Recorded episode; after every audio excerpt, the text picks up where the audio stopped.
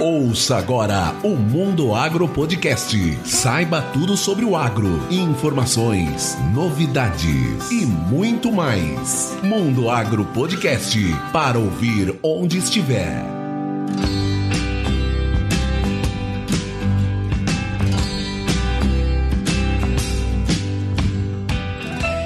Bem-vindo ao Mundo Agro Podcast, o seu podcast sobre o agronegócio. E no episódio de hoje, dando continuidade à série Produtores Rurais, nós trouxemos o Ricardo Arioli. Ele é engenheiro agrônomo e produtor rural em Tangará da Serra e tem uma longa história de defesa da agricultura e dos agricultores brasileiros. Tudo bom, Arioli? Boa noite, Rogério. Um prazer estar aqui com vocês, né? A gente precisa com certeza melhorar essa comunicação do agro entre os atores do agro e também fora do agro. A sociedade urbana que muitas vezes não entende direito o que, que acontece, né, nas propriedades rurais. Então, todas essas ferramentas agora de podcast são muito bem-vindas e vai ser um prazer a gente conversar com vocês aqui. É isso aí, eu concordo plenamente. E para completar o time, vou chamar o meu amigo Gustavo Velar que também está conosco. Boa noite noite, Gustavo. Tudo bem? Boa noite, Rogério. Fala galera do Agro, é muito bom estar aqui com vocês, gravando mais um episódio. Prazer em conhecer, Ricardo Arioli. Eu tenho certeza que vai ser um episódio fantástico. Valeu, Gustavo. Obrigado pela participação aí. É isso aí. Então vamos começar esse bate-papo, Arioli. E para começar, eu já vou dizer que sou seu fã. Sempre lhe acompanhei nas, nas atividades aí em prol da agricultura brasileira, no Brasil e fora do Brasil. E eu acho muito interessante a forma com que você passa para o público, principalmente principalmente para quem é da cidade, uh, como a agricultura no Mato Grosso no Brasil é de verdade. Muitas vezes nos condenam, achando que nós somos os verdadeiros vilões, mas na minha opinião nós estamos salvando a, a população aí. Então, a ideia hoje é a gente bater esse papo com você, você traga um pouco dessa sua história, dessa expertise na produção agrícola no Brasil, falar um pouquinho dessa evolução da tecnologia, o que, que era a agricultura que nós fazíamos há 15, 20 anos atrás, principalmente quando começou aqui a agricultura no Mato Grosso, e tudo isso que nós temos hoje à nossa disposição. Então, para iniciar, Arioli, gostaria que você contasse um pouquinho quem é o Ricardo Arioli para os ouvintes do Mundo Agro Podcast. Então, o Ricardo Ariola é um engenheiro agrônomo, né, formado em Santa Maria, no Rio Grande do Sul, em 1981. Meu Deus do céu. o tempo passa muito rápido. O meu pai era produtor rural aqui no Rio Grande do Sul. Eu estou no Rio Grande do Sul nesse momento, né? Ele era produtor rural ali perto de Erechim. Foi o primeiro produtor rural da família, né? Nossa primeira geração foi o nosso pai. Também era engenheiro agrônomo, formado na Universidade Federal do Rio Grande do Sul e o meu irmão, meu único irmão, o Rogério, seu xará, também é engenheiro agrônomo formado na Universidade de Passo Fundo. O pai lá pelos anos 80, quando é, a gente estava, ele viu que os dois filhos estavam fazendo agronomia, tinha essa oportunidade de, de explorar o Centro-Oeste. O Centro-Oeste era, era bastante comentado, né? E nós começamos a fazer visitas ao Centro-Oeste com o pai nas férias, né? E acabamos comprando. O pai tinha uma reserva, uma reserva financeira ali é, com soja, né? Nos anos 70 foram anos muito interessantes, final dos anos 70, né? E acabou comprando uma fazenda para nós em Goiás Goiás, em Jataí. Nós escolhemos a fazenda, meu irmão e eu, e nós escolhemos a fazenda errada. Era uma fazenda pequena, para o porte da, das, das fazendas do Centro-Oeste, era uma fazenda para gado de leite, eu estava bastante influenciado com isso na época e, e nós acabamos e, e, no asfalto, né? Então era uma fazenda que foi cara também, assim, considerando as outras oportunidades da época ali. Eu me formei, fui morar lá em Jataí. Depois meu irmão logo se formou também, foi para lá e aí eu voltei, casei, voltei para Jataí. Nós isso foi em 86. Eu chegamos à conclusão, o Rogério e eu, que a fazenda nós tínhamos que vender a fazenda e partir para outra porque a gente já estava arrendando terras e a fazenda não ia servir para o nosso propósito. A soja então já estava se consolidando, né, como uma coisa viável no Centro-Oeste, isso lá em 86. Nós acabamos vendendo a fazenda, tivemos sorte e aí compramos essa fazenda então que nós temos até hoje em Campo Novo do Parecis, uma fazenda então um modelo de compra totalmente diferente, né? Era uma fazenda longe de tudo, uma fazenda que não estava pronta para nada, era uma fazenda bruta no cerrado, né, ali de Campo Novo. E nós viemos, mudamos de mala e cuia então para Campo Novo, Tangará da Serra, na verdade. Campo Novo não existia existia na época, né? E onde nós estamos lá até hoje plantando. Essa foi a nossa 33 terceira safra. Vamos plantar a 33 terceira safra agora uh, em, em setembro, né? Quando, ou outubro, quando começar o plantio de soja. Nós plantamos soja na primeira safra, plantamos milho, plantamos girassol, já plantamos pipoca uh, na segunda safra, né? Já plantamos algodão também, paramos de plantar algodão, porque a nossa área não é muito grande, são 2 mil hectares de planta, a gente faz duas safras nesses 2 mil hectares, e agora nós estamos investindo bastante em integração com a pecuária, né? Nós estamos investindo num semi-confinamento, na recria, nós temos um pequeno confinamento lá também, que nos ajuda então a aumentar a renda da propriedade, fazer essa diversificação maravilhosa aí, que é essa integração da lavoura com a pecuária, que eu acho que é uma, que é uma revolução que está acontecendo nesse momento no estado de Mato Grosso. Mas é isso aí, Arioli. Então quer dizer que vocês hoje estão aí com a propriedade buscando a diversificação e é isso que a gente tenta realmente, né, Arioli? Trabalhar e passar para o produtor. O produtor não pode se basear numa única cultura. O sistema tem que ser produtivo e não uma única cultura na, na propriedade, né? Pois então, eu vejo que essa conversa sobre o sistema de produção, ela está se acelerando no estado e muitos produtores já entenderam essa mensagem, né? Hoje praticamente você não vai num dia de campo sobre técnica ou manejo de, de, de culturas e, e, alguma outra coisa que você não fale, não se fale né, em sistema de produção. E isso é muito bom, porque é, é uma. Eu, eu acredito que é uma evolução do produtor brasileiro, né? Do produtor mato-grossense. Antigamente, o meu pai, por exemplo, ele conhecia muito bem, e, e era assim com todos, né? Duas culturas: a cultura da soja e a cultura do, do, do trigo no, no inverno, né? Exato. Hoje nós temos aí diversas atividades diferentes na fazenda, o que obriga o profissional a se manter atualizado em todas elas, né? E entender as interações, Sim. as interações que aparecem em função disso. Eu estudei em São Paulo, Arioli, e tinha muitos colegas na, na universidade que vinham das colônias de Olambra 1 e Olambra 2. Olambra 1 é mais voltado à parte de flores, né? Mas a Olambra 2, ela é de grandes culturas. E de vez em quando nós íamos visitar as propriedades e aqueles holandeses antigos falavam assim: é, o importante é o tudo que você faz e não somente o que você faz na fazenda. Eu tenho que ter feijão, algodão, boi, ovelha, peixe, cabra e o que mais puder, né? E a soma disso tudo, além de te dar uma estabilidade de preço em termos de comercialização, se der problema em um, sobra o outro para você poder compensar. E essa é uma filosofia muito importante, principalmente quando a gente fala em ambiente de produção em solo, em água e assim por diante, né? Positivo. Eu vejo que também que tem um outro detalhe aí que a gente sabe, né, Rogério? Agrônomo estuda isso, Gustavo, Rogério, e, e que são é, é, é, é aquela quantidade. O lucro, o lucro ele vai diminuindo à medida que você vai aumentando a sua produtividade, né? Isso é uma realidade. Então, o desafio de você conseguir produtividades maiores em todas as culturas com as quais você opera é uma necessidade, né? Não é mais nem. Quer dizer, nós começamos colhendo, eh, no caso do milho aí, que entrou como segunda safra, a gente, a gente colhia 40, 50 sacas por hectare e tava bom, né? A gente colhia 30, 40 Exato. sacas de soja e tava bom, né? Hoje não tá bom. Você tem que colher 60 sacas de soja aí, no mínimo, e no mínimo 90 sacos de milho para poder compensar financeiramente.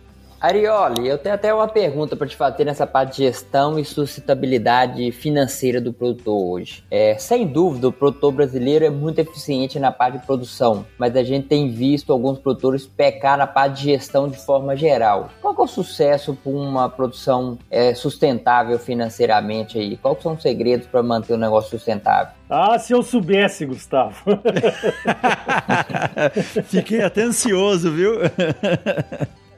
Achei que você ia me falar esse negócio é, é, complicado, né? Porque realmente o agrônomo, né? Claro, tem diversos perfis de, de, colegas e tal, mas o produtor, o agrônomo produtor, ele quer ver o resultado da produtividade, né? E às vezes é, não é isso que tem que se buscar, é isso que você falou, você tem que buscar o equilíbrio financeiro, o lucro, né? Maior. Muitas vezes a gente, o Rogério, meu irmão que mais toma conta lá da fazenda, ele é muito bom nisso, ele consegue balancear, digamos, os investimentos numa determinada safra num custo de produção razoável para um resultado melhor, né? Muitas vezes, a, você sabe disso, muitas vezes o excesso de, de, de vamos dizer, de produtos que se coloca na, na propriedade para aumentar a produtividade não tem lá um resultado financeiro, um resultado econômico no final muito bom, né? A outra questão que eu vejo é a venda, a venda, a trava do, do da, da, da produção, né? Agora mesmo esse ano, veja só, nós estamos cada, cada semana parece um negócio melhor do que na semana passada. E na semana passada você olhou aquele preço da soja, do milho, da, do, da soja do ano que vem, do milho já da safra do ano que vem também, e você achou ele fantástico, né? E aí você agora se depara, se fez negócio, se arrependeu, né? Nós fizemos alguns negócios, mas é, quer dizer, isso mostra a importância de você ter um custo de produção, né? Eu vejo muitas consultorias e são boas consultorias. Meu filho até trabalha numa, né? Eu tenho um filho que é engenheiro agrônomo e trabalha numa consultoria de, de, de venda de produto e, e as consultorias é, às vezes tentam ajudar o produtor, mas nada melhor do que um bom custo de produção bem feito, uma margem, um fluxo de caixa, né? Uma margem desejada e aí tomar as atitudes de venda. A gente tem uma, uma forma de vender por, por lotes, né? Para não errar tudo e não acertar tudo de uma vez só. E, mas é, tem dado certo. É, esse é o ponto que eu vejo bastante. Né? Olha, hoje eu trabalho com consultoria na parte de gestão e meu maior produtor hoje que mais produz em termos de produtividade por hectare não é o que mais tem lucro. Né? Tem produtores que estão conseguindo equilibrar o investimento na rentabilidade muito melhor do que aquele que quer a máxima produtividade, mas nem sempre ela tem o um melhor retorno. E um ponto importante também que eu tenho visto é os custos fixos aumentando muito as propriedades a partir do momento que o cara sobe um pouquinho de caixa olha, ele, ele tem um custo bom, tem uma produção boa, começa a sobrar caixa, ele começa a fazer investimento e esse investimento começa a comer o lucro dele. Muito maquinário novo, muita estrutura física e quando ele vê o lucro acabou. Olha, isso é uma, um ponto interessante mesmo, viu, Gustavo? Quando chegamos aqui em 87, né? Eh, já em 88, logo na segunda safra, a gente fez um investimento num, num secador. Não conseguimos fazer os silos na época, porque estava começando ainda, mas botamos um secador. Fez toda a diferença para nós, a gente secar a soja na propriedade e conseguir vender ela padronizada e até posta na propriedade, né? Às vezes o cara vinha ali e carregava nas moegas, a gente tinha um sistema de moegas. E agora, quase quase 30 anos depois, né? Na verdade, mais de 30 anos, desculpa, o, o, as coisas vão se acabando, né, cara? O secador aqui ele já não dava conta, então tivemos que investir num outro. Aí você faz a conta do silo, precisa botar mais um silo, porque nós não tínhamos a segunda safra do milho, as produtividades do milho estão aumentando. Aí, se você quer segurar um pouquinho para vender num preço melhor, você tem que ter, num determinado momento, você tem que ter soja e milho armazenados na propriedade. Aí, o maquinário, né? O maquinário também é, é uma coisa, o, o custo é muito caro, o preço né, é muito caro das máquinas, plantadeiras, manutenção. manutenção é um dos custos maiores que nós temos na fazenda, mas é, é o tal do negócio, né, Gustavo? Se você está na chuva é para se molhar. Então, nós já tivemos uma época da vida, da, da, nossa fase aí, que a gente não renovou o maquinário. Teve um dia que eu e o Rogério tava lá na fazenda e olhamos para aqueles troços, tudo caindo aos pedaços, bicho. de Rogério, não dá mais, cara. Vamos, não vai ter jeito, né? Vamos investir. E é, é uma questão de fazer conta, né, Gustavo? Essa questão aí de, da gestão que você está falando, né? Você falou muito bem, é buscar o equilíbrio, né? Buscar o equilíbrio. Outra coisa que eu vejo, eu, talvez você tenha essa, essa mesma noção aí nos seus, uh, nos, nos produtores para os quais você presta serviço, é, muitas vezes a gente compra uma tecnologia cara, por exemplo, essas tecnologias embarcadas nas colheitadeiras para fazer mapa de colheita ou agricultura de precisão, mas nós ainda estamos muito distantes de tirar tudo que tem que aquilo tem para dar, né? E se você comparar o preço dessas tecnologias com o preço que se vende elas, que elas são vendidas nos Estados Unidos, por exemplo, é um absurdo. Nós estamos pagando praticamente o triplo aqui, né? Sem conseguir tirar, muitas vezes até por falha das concessionárias, né? nem o produtor não querer, né? Às vezes não tem gente na concessionária para ensinar o produtor. Então tem muita coisa que é, eu acho que é um desperdício, né? Que a gente poderia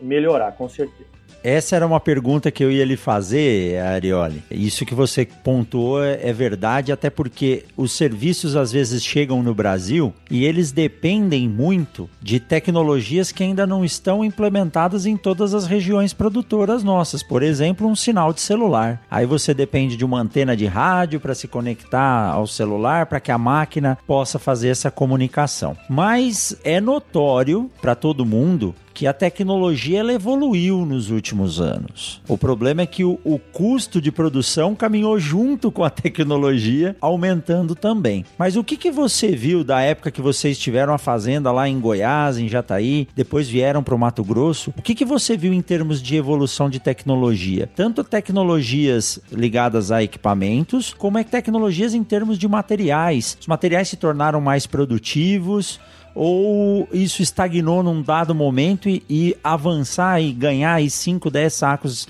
de soja ou 20, 30 sacos de milho num hectare, isso é algo ainda muito difícil de se fazer mesmo com essa tecnologia? Olha, essa tua pergunta é bastante instigante, né? Eu diria que o, o principal ganho hoje no, na, na produtividade, eu acompanho isso de perto, porque como eu faço essas palestras de sustentabilidade, né? Por aí, a gente tem que, que mostrar quanto que evoluiu, quanto que a gente economizou de, de área plantada, né? A produtividade é um, é um bom indicador disso tudo, né? Mas a, melhorou sim, muito sim. a genética das variedades, né?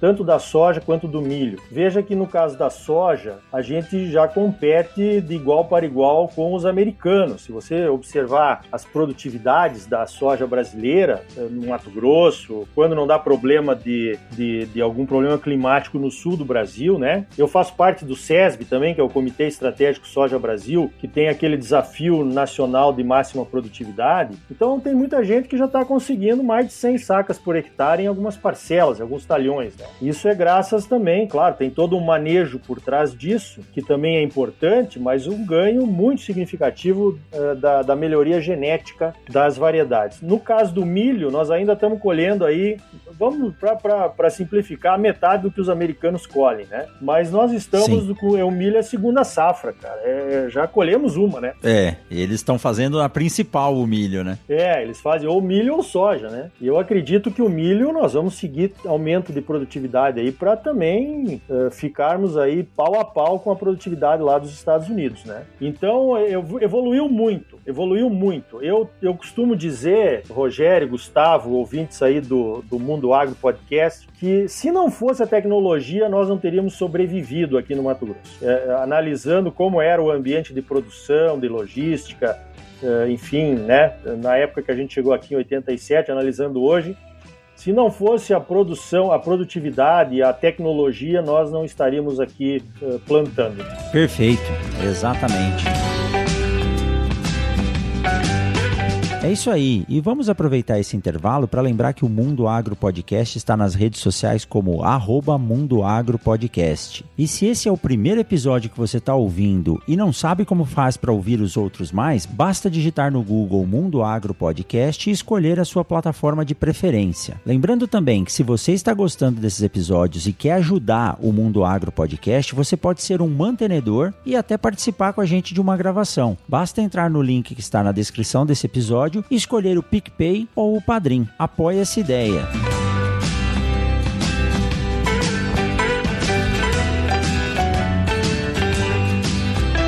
Eu tenho uma pergunta, Arioli, mudando um pouco de assunto aqui. Você citou que você geralmente faz as palestras mostrando o quão sustentável pode ser e é a agricultura brasileira. E a gente sabe que em algumas regiões do planeta, mas principalmente nos Estados Unidos, eu já visitei áreas lá onde o produtor tinha uma área dentro da fazenda, uma porção, um talhão, que estava com um processo de degradação, e aí a, o fiscal do condado lá vinha na, na fazenda dele, demarcava a área que estava com um problema de erosão ou ou, ou algo parecido e falava: olha, aqui você não pode produzir mais, nós temos que diminuir esse problema. Entretanto, a sua renda com esses 100 hectares, por exemplo, nos últimos 10 anos foi de tanto, nós vamos lhe pagar esse valor para que você mantenha essa área a partir daqui preservada e o problema não evolua. E a gente não consegue ver isso no Brasil.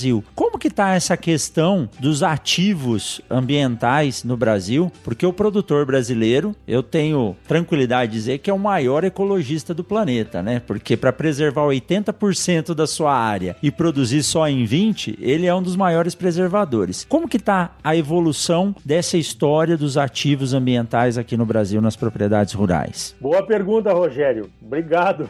É, em primeiro lugar, uma observação. Nada como ter dinheiro, né? Os americanos têm dinheiro. Outra coisa, apesar deles terem uma agricultura pujante, normalmente 600, 600 milhões de toneladas, né? Eles produzem contra 250 aqui do Brasil. Estamos crescendo, mas vai demorar para a gente chegar lá. E a economia americana ela não está focada no agro, que nem aqui no Brasil, né? A economia americana, o agro, é, acho que é 3% do PIB, é uma coisa quase nada, né? Pegar ali o estado de Illinois é menos de 1% do PIB. Então, realmente, a economia, no caso dos Estados Unidos, ela pode ajudar os produtores, né? Ela pode ajudar com subsídios e ajudas, como tem feito, né? Agora, o, o, os desafios de, de, sustentabilidade, nós que agora mesmo os europeus aí estão querendo boicotar produtos brasileiros. A Cargill teve uma empresa norueguesa que disse que não vai mais comprar da Cargill, porque pegou um dinheiro de um green bond, né? Um fundo verde, tem exigências. A Cargill anunciou que vai rastrear todos os seus fornecedores. A Cofco, que é uma empresa chinesa também, anunciou que vai rastrear, né?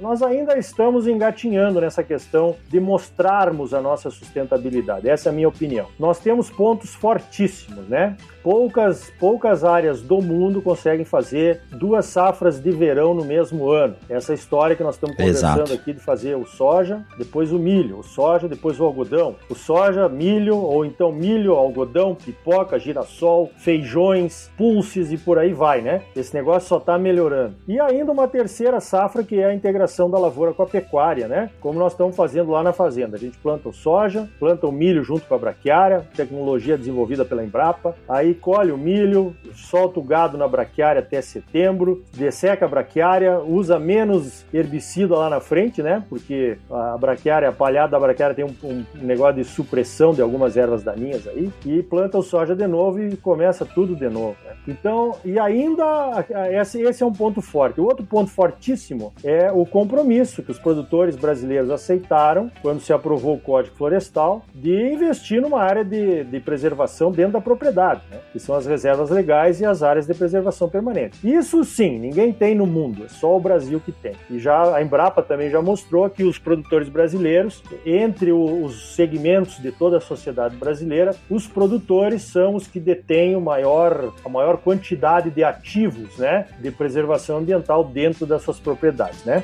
Para você ter uma ideia, Rogério, Gustavo, eu fiz uma conta lá da fazenda, nossa reserva legal são 580 hectares, ok? É os 20% do, dos 2.800 hectares que a nossa fazenda tem no total, né? 580 certo. hectares é, de reserva legal. Se isso valesse em termos de, de terra para vender, valesse valesse 20% do que vale a terra pronta para produzir soja, né? Essa que está fazendo as três safras aí, nós investimos, a minha família orgulhosamente investiu um milhão e meio de dólares em preservação ambiental, certo? Eu não tenho um milhão e meio de dólares fora da fazenda em algum outro investimento. Não estou reclamando da vida, mas orgulhosamente nós temos um milhão e meio de dólares investido em preservação ambiental. Então, outra coisa, o produtor mato-grossense brasileiro, quando ele vai numa trade para vender soja ou vender gado, qual é a primeira pergunta. Não é você tem gado para vender, quanto é que você quer para o seu gado? Você tem soja para vender, quanto é que você quer pela sua soja? Não é essa. A primeira pergunta é: você tem CAR? Você tem cadastro ambiental rural? Então, primeiro você tem que provar que você fez um investimento em proteção ambiental para ser, ser produtor no Mato Grosso. Se você não tiver isso, ninguém vai comprar sua produção, o banco não vai te prestar dinheiro. Então, nós temos que começar a mostrar isso aí, né? Eu, eu fico indignado quando vem essas propostas de boicote a produtos brasileiros de fora fora, porque é gente que não conhece a nossa realidade, ou maliciosamente deturpa as informações que leva lá para a Europa, né? Que são os principais reclamantes aí da nossa situação. Eles precisam conhecer. É uma generalização que acontece muito, Ariel. Eles pegam um caso e considera todo mundo no mesmo balaio, né? Sim, e outra coisa, quando o cara boicota um produtor que está dentro da legalidade, ah, eu não vou mais comprar soja do, do Mato Grosso. O que, que eu tenho que ver com o desmatamento da Amazônia? Lá em Campo Novo do Paris. Ele leva todo mundo no mesmo barco. É, é. o que, que, eu posso fazer? Me mudar para a Amazônia e ficar mostrando? Eles já tem o satélite. Só aquele cara ali tá desmatando, sabe? Então não é assim, né? Eu acho que é, eu até estava escrevendo um negócio essa semana aí. Eu acho que tem que mudar essa abordagem da Europa. A Europa ela tem que entender o que está acontecendo aqui, né? Seja de uma forma até a minha entrevista com o Tejon aí no momento agrícola da semana passada foi para vamos provocar os, os, os sábios aí da comunicação, né? Porque nós estamos pecando nisso e o povo está vindo com pedras na mão quando deveriam vir com muito obrigados. Esse que é o, essa que é a questão. Se você terceiriza a preservação ambiental, que é o que os europeus estão tentando fazer, que eles não têm mais as florestas e a gente respeita a história, não vamos respeitar a uhum. história dos europeus, né? Cada um na sua época fez o que, o que precisava ser feito, mas a gente precisa de reconhecimento também. Porque, aliás, né, só comando e controle, punição e, e não te compro e tu não me vende e não te dou dinheiro, faz 30 anos, isso vem acontecendo desde o governo Fernando Henrique. E o pessoal tem, uh, teve todas as, uh, no, em todos os governos passados, né, tiveram todas as condições de, de zerar o desmatamento ilegal no Brasil. Então eu acho que está na nossa, tá na nossa hora de perguntar, né, por que que o desmatamento não zerou? Eu acho que nós temos que parar de botar o, o chapéu quando se fala em desmatamento da Amazônia e devolver a pergunta, né? Olha, eu estou fazendo a minha parte. Agora, por que, que o desmatamento ilegal não parou ainda? Que, que faltou? Vocês estão há 30 anos tentando. Ó, não estou falando de, de nenhum governo especificamente. Eu, esse negócio, na minha opinião, começou no Fernando Henrique Cardoso. Então eu acho que está na nossa hora de cobrar também a posição, né? Porque muitas vezes a gente coloca o chapéu e fica condenando os europeus, mas eles têm, nós temos que, que nos juntar, fazer uma comunicação melhor, né? Sobre isso. E, e você colocou um ponto importante aí, que é o desmatamento ilegal, né? Porque tem muita gente que tá, tem áreas que podem abrir e ele também tá caindo no balaio como se fosse uma coisa errada fazer, né? Exatamente. Esse extra legal aí que as ONGs também colocam muitas vezes, não, você não pode, se você, nem na moratória, né?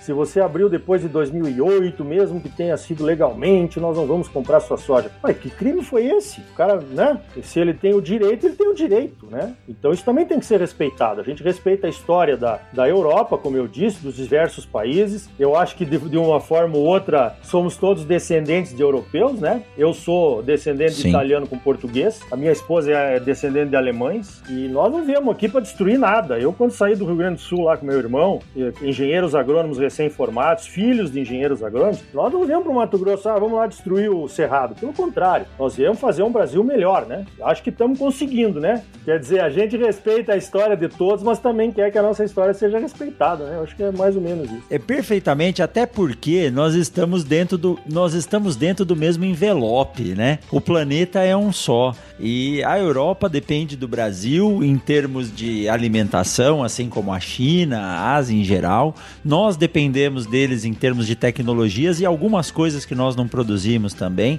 Então o importante é se entender. E, e a agricultura tem mostrado nos últimos anos, para dar aula, assim como você dá suas palestras, Arioli, a gente precisa se munir de dados que a, a, embora o foco produtividade hoje ele não está ligado à margem de lucro, mas nós temos conseguido aumentar a produtividade em várias culturas, né? Em várias culturas. Veja hoje aí tem gente até produzindo gergelim, uma cultura que está dando uma rentabilidade muito boa, embora seja sazonal. Mas a tecnologia faz com que a gente consiga produzir mais na menor área. Eu já citei, eu tenho um amigo em Brasília, o Bruno Gilioli, e o pai dele é melhorista, João Gilioli, e eles e ele de vez em quando mandam umas fotos de, de soja lá, 100, 110 sacos por hectare. Então, nós não estamos dizendo que todo mundo precisa produzir 110 sacos, mas é possível, né? É possível. Então, esses torneios da SESB nos mostram uh, o quanto que a gente pode produzir e a possibilidade que nós temos. Então, isso é, isso é tecnologia. O produtor realmente não precisa abrir área de forma desnecessária, mas o custo que você citou aí para manter os seus 580 hectares de floresta, porque ninguém vai cuidar daquilo para você. Você tem que é, cuidar para que não pegue fogo, você tem que cuidar para que ninguém invada ou tire uma árvore dali de dentro. Então, é, eu acho que hoje, se a gente tivesse uma recompensa que é não atrapalhar o agricultor, já estava bom demais, né? Não precisava nem pagar. Mas eu acho que futuramente é importante importante pensar o quanto que esse valor agregado dentro da propriedade rural pode ser recompensado em forma de créditos de carbono e assim por diante, né? Está dentro da propriedade, isso tem que ser valorizado. Né? Agora, eu, eu tenho pena dos europeus, se, eles, se eles realmente resolverem boicotar os produtos brasileiros, eu acho que isso não vai acontecer, porque mesmo com a moratória da soja, a área plantada triplicou, né, eh, no Brasil, uhum. no Mato Grosso. Então, é mais é ameaça, mas se eles não comprarem a nossa produção, é ruim para eles também. Vão comprar de quem? Ou vão pagar quanto? É, vai pagar mais caro, ou vai, vai comprar de alguém que não tem a mesma preservação ambiental que a gente tem, né? É uma pena. É difícil. E eu, eu acho que você lembra, Arioli, nós estávamos junto quando o professor Ratanlau veio ao Brasil e é muito interessante a forma com que ele mostra a preservação na forma de captura de carbono. E andando com ele aqui pelo Mato Grosso, ele falava: olha, essas áreas enormes, produzindo o que produz de soja, produzindo o que produz de milho, produzindo o que produz de algodão, e a quantidade de matéria orgânica que vocês estão conseguindo manter no solo com o uso do plantio direto, isso é uma forma importantíssima de reter todo o carbono gerado pelas indústrias nos países desenvolvidos. Então vocês estão captando esse carbono e reduzindo uh, o problema ambiental da evolução do, normal do planeta, né? E aí quanto mais a gente produzir, mais a gente consegue preservar, que é uma forma que ninguém vê, que é o carbono preso no material orgânico, na matéria orgânica lá do solo. Falando nisso, Rogério, o CESB tá, tá, estamos desenhando um projeto lá dentro do Comitê Estratégico Soja Brasil, justamente medindo o carbono dessas propriedades de alta produtividade. O CESB está montando um banco de dados, né, há 10 anos, já 11 anos, com as propriedades campeãs, tudo que fez, né, tem uhum. que mostrar, é tudo, não tem segredo ali. E isso vai ser muito bom pro, pro, pro, pro Brasil, né. O CESB vai lançar um curso agora, um curso de EAD, onde diversos uh, professores aí, cientistas de altíssimo nível vão, uh, vão uh, interpretar e, e, discutir né, com os alunos esse banco de dados que o SESB está montando. E o SESB está querendo fazer também um estudo do carbono, justamente isso que você falou, né, para ver essa, essa questão do carbono. Outra coisa que eu estava fazendo uma conta outro dia, Gustavo, Rogério e ouvintes do, do Mundo Agro Podcast aí. Outro dia, eu, às vezes em quando, de vez em quando eu me invoco, né? Eu, eu gosto de fazer planilha, eu gosto de olhar dados de produção, produtividade e tal. E aí Aí eu fui, fui lá no negócio da Conab e comecei a fazer uma conta. Quanto que a produtividade permitiu que nós economizássemos de área? Se nós estivéssemos produzindo, eh, se nós estivéssemos com a mesma produtividade de 2005, foi justamente o ano que começou a moratória, há 15 anos atrás, né? E se nós não tivéssemos uma segunda safra de milho, que é toda, toda ela é feita numa área já aberta, se nós tivéssemos que produzir a mesma quantidade de milho abrindo outras áreas, nós já teríamos uh, aberto 8 milhões de hectares a mais, quase o Mato Grosso inteiro. O Mato Grosso esse ano vai produzir 10 milhões de hectares de soja. Então isso nós temos que mostrar, né? O pessoal não, não, não... Exatamente. Sozinho ninguém, assim, por conta ninguém vai ver isso, né? Agora o aumento de produtividade, a segunda safra, e olha que ainda temos que medir, achar um jeito de medir, talvez pelo carbono, a questão do boi, né? Como terceira safra. Nem, nem estamos fazendo isso. Os números não mentem. Então, se você apresentar os números, ó, essa conta aí que você fez é fantástica. Tem que, tem que se mostrar isso mesmo, desse jeito, né?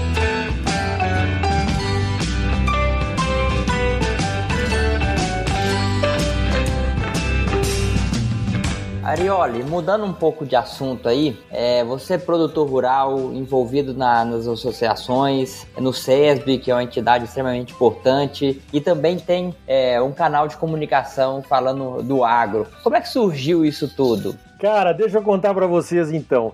Dia 15 de julho, agora, quarta-feira da semana que vem, eu, eu, eu tô comemorando 25 anos de Momento Agrícola ao vivo na Rádio Tangará. Olha só. Pelo é isso aí. De parabéns, parabéns. Tô velho, rapaz.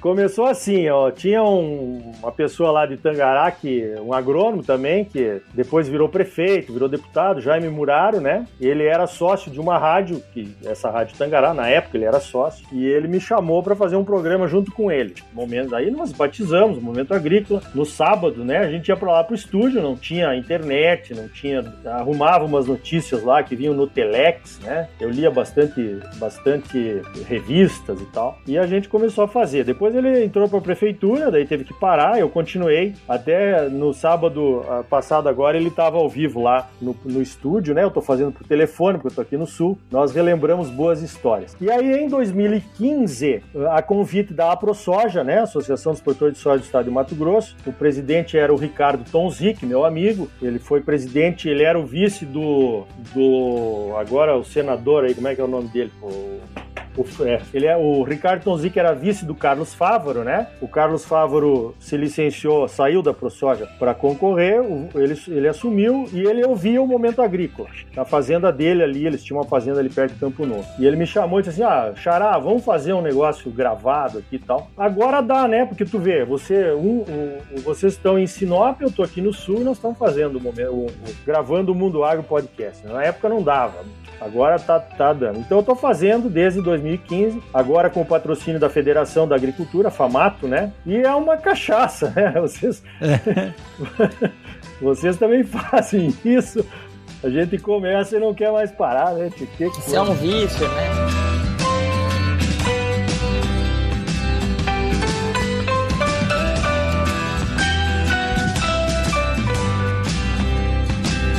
Arioli, você sempre teve à frente é, dos seus companheiros produtores rurais nas associações, né? E hoje nós vemos um trabalho muito bom, muito bonito e bem feito através da CNA, da FAMATO e principalmente do Senar. Eu sou professor, então a parte de instrução e educação é algo que me fascina. É, como que você tem visto e como que você tem atuado à frente dessas associações aí em prol do produtor rural? Bom, isso é uma outra coisa que eu acho que é, eu, eu gosto muito de fazer, né? De estar junto uh, com as pessoas que podem fazer a diferença, no caso, nas associações. Eu tenho feito isso há algum tempo, como eu, eu, eu tive a oportunidade de participar da fundação da, da Abra Soja, que depois virou a ProSoja Brasil, né, junto com o senador, o ex-senador Gilberto Gellner, aqui do Mato Grosso, e outros, outras figuras aí que também ajudaram a fundar, né. Depois ficou, ficou um tempo parada, porque o problema na época era o plano Collor, aí resolveu, aí eh, securitizou, e aí a associação ficou parada, depois a ProSoja Mato Grosso acabou retomando ela e agora está forte, né, aí no negócio. A, a federação também, sindicato, eu gosto de participar dessas coisas aí. E olha, realmente eu acho que a CNA, por exemplo, mudou. Aquela, eu, eu vejo isso, né? Ninguém me falou, eu tô lá também porque o Normando, que é o presidente da federação, me indicou para ser o presidente da comissão de, de grãos, né? Comissão de cereais, eh, fibras e oleaginosas lá da federação da, da CNA. Então eu tô lá participando. A CNA uhum. mudou, ela não é mais uma, uma confederação que está a serviço de uma pessoa, como ela estava na época da, da Cátia Abreu, né? O doutor João, uhum. que é o presidente atual, ele mudou a CNA. A CNA tem um, um, um, um, corpo técnico lá de primeiríssima qualidade. É uma coisa fantástica. Eu não conhecia, passei a conhecer com essa, essas idas lá para participar das reuniões da comissão e hoje eu tiro o chapéu para o trabalho que a CNA está fazendo. Isso se reflete nas federações, se reflete na FAMATO, né? se reflete em algumas outras federações que também fazem um bom trabalho. E o cenário é fantástico. Né? O doutor João ele tem dito que o, o, o ele quer aumentar a classe média rural do Brasil. Esse é o projeto atual da Confederação Nacional da Agricultura, né, da Federação da Agricultura e Pecuária do Brasil. Isso é muito legal. E o Senar vai levar essa assistência técnica, né, que nunca deveria ter acabado no Brasil. Infelizmente, nós estamos aí num hiato de assistência técnica. Hoje só tem assistência técnica praticamente quem consegue pagar, né, assistência técnica. Exato. E o meu pai era extensionista rural da Secretaria da Agricultura do Estado do Rio Grande do Sul. E isso aí era uma das principais características da agricultura no Brasil, né, Arioli? Que era a assistência técnica gratuita dentro das CATs, dos, das secretarias de agricultura e assim por diante. Então, com essa, essa possibilidade do Senar, né, que é gratuito, uh, fazer ações coordenadas em diversas áreas para levar assistência técnica para o pequeno, médio e até grande produtor, isso é fantástico. O Senar é, é, o responsável pelas palestras e treinamentos, pelos treinamentos né, e capacitações do programa Soja Plus, que nós iniciamos uhum. na ProSoja soja em 2011, né? Que leva informações de gestão, de saúde segurança do trabalho e também da questão ambiental para os produtores rurais. Isso foi um marco esse programa, né? O programa Soja Plus com a ajuda do Senado. Lá na minha cidade, em Tangará da Serra, começou um projeto chamado MT Horticultura com a Unemat, a Universidade Estadual do, lá do Mato Grosso, também a Empire, onde os 50, 50 produtores estão recebendo visitas e assistência técnica do Senar na cultura do abacaxi. E isso está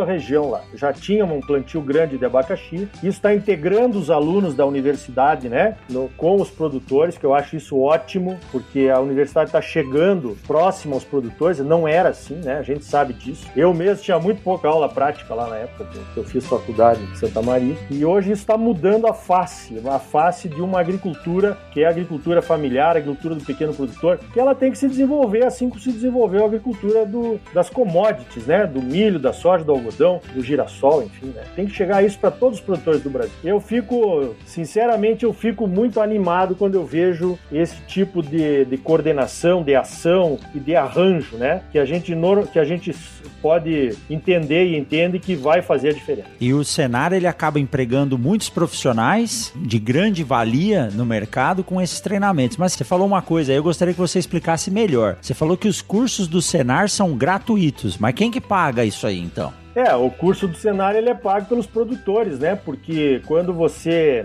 uh, vende algum produto, 0,2%, né, junto com o rural lá, ele vai para o Senar. Esse dinheiro é recolhido por um fundo que vai para o Serviço Nacional de Aprendizagem Rural. Então os cursos todos são gratuitos, cursos de altíssima qualidade, né? Teve uma época da vida que a minha esposa e eu fizemos um curso de derivados do leite lá em Tangará e acabamos montando uma fábrica de iogurte.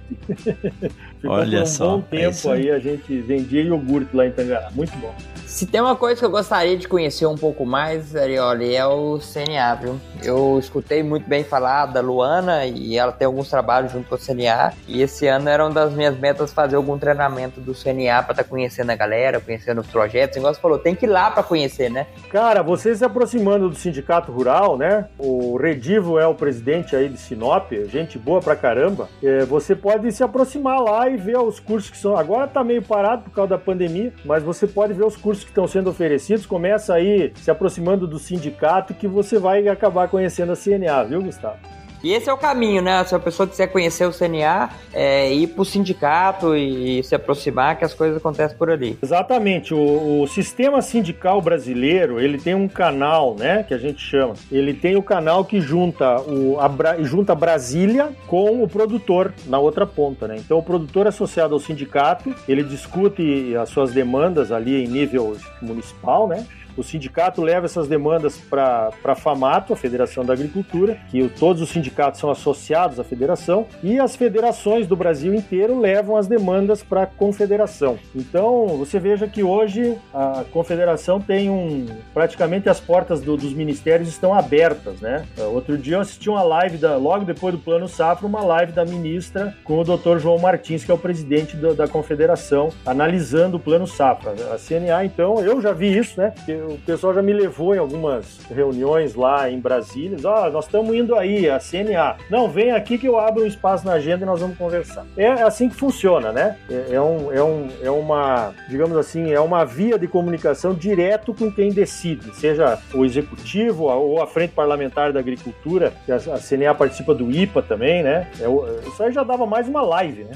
Mas uh, é um caminho que está que tá cimentado e tem toda assim tem, tem todas as portas abertas para ouvir o produtor e seus problemas desde a base até chegar lá a quem decide em Brasília. É isso aí, a organização nos aproxima da perfeição. Perfeito ninguém é, mas a gente pode chegar muito próximo dela. Que bate-papo legal. Isso aí, Gustavo Arioli, muito obrigado por trazer informação para o produtor, trazer informação para o aluno das ciências agrárias, trazer informação para quem é da cidade. Essa sua história é uma história é, de muito sucesso, né? uma caminhada aí em prol da agricultura e eu espero que você tenha muito mais tempo pela frente aí para poder levar a informação para o Brasil e para o mundo do que é a agricultura brasileira em sua essência. Olha, Rogério, Gustavo, eu que agradeço a oportunidade. Como a gente sabe, a gente discutiu aqui, né, do Mundo Agro Podcast, né, que a comunicação é um dos problemas. Então, do agro, né, com a sociedade, com os próprios atores setores do agronegócio. Então é sempre muito bom poder conversar. Veja que a conversa flui rápido, né? O tempo passa quando a conversa é boa.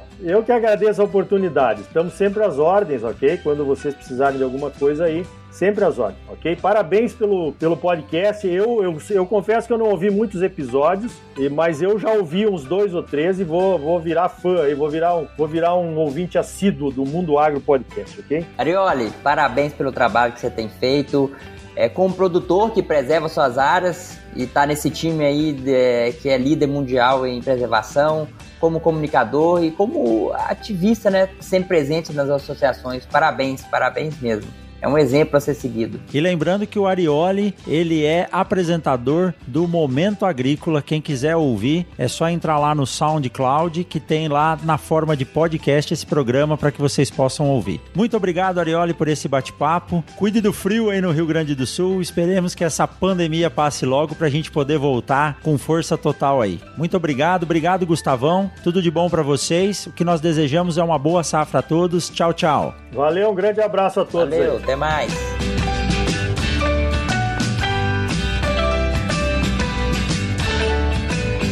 Mundo Agro Podcast para ouvir onde estiver.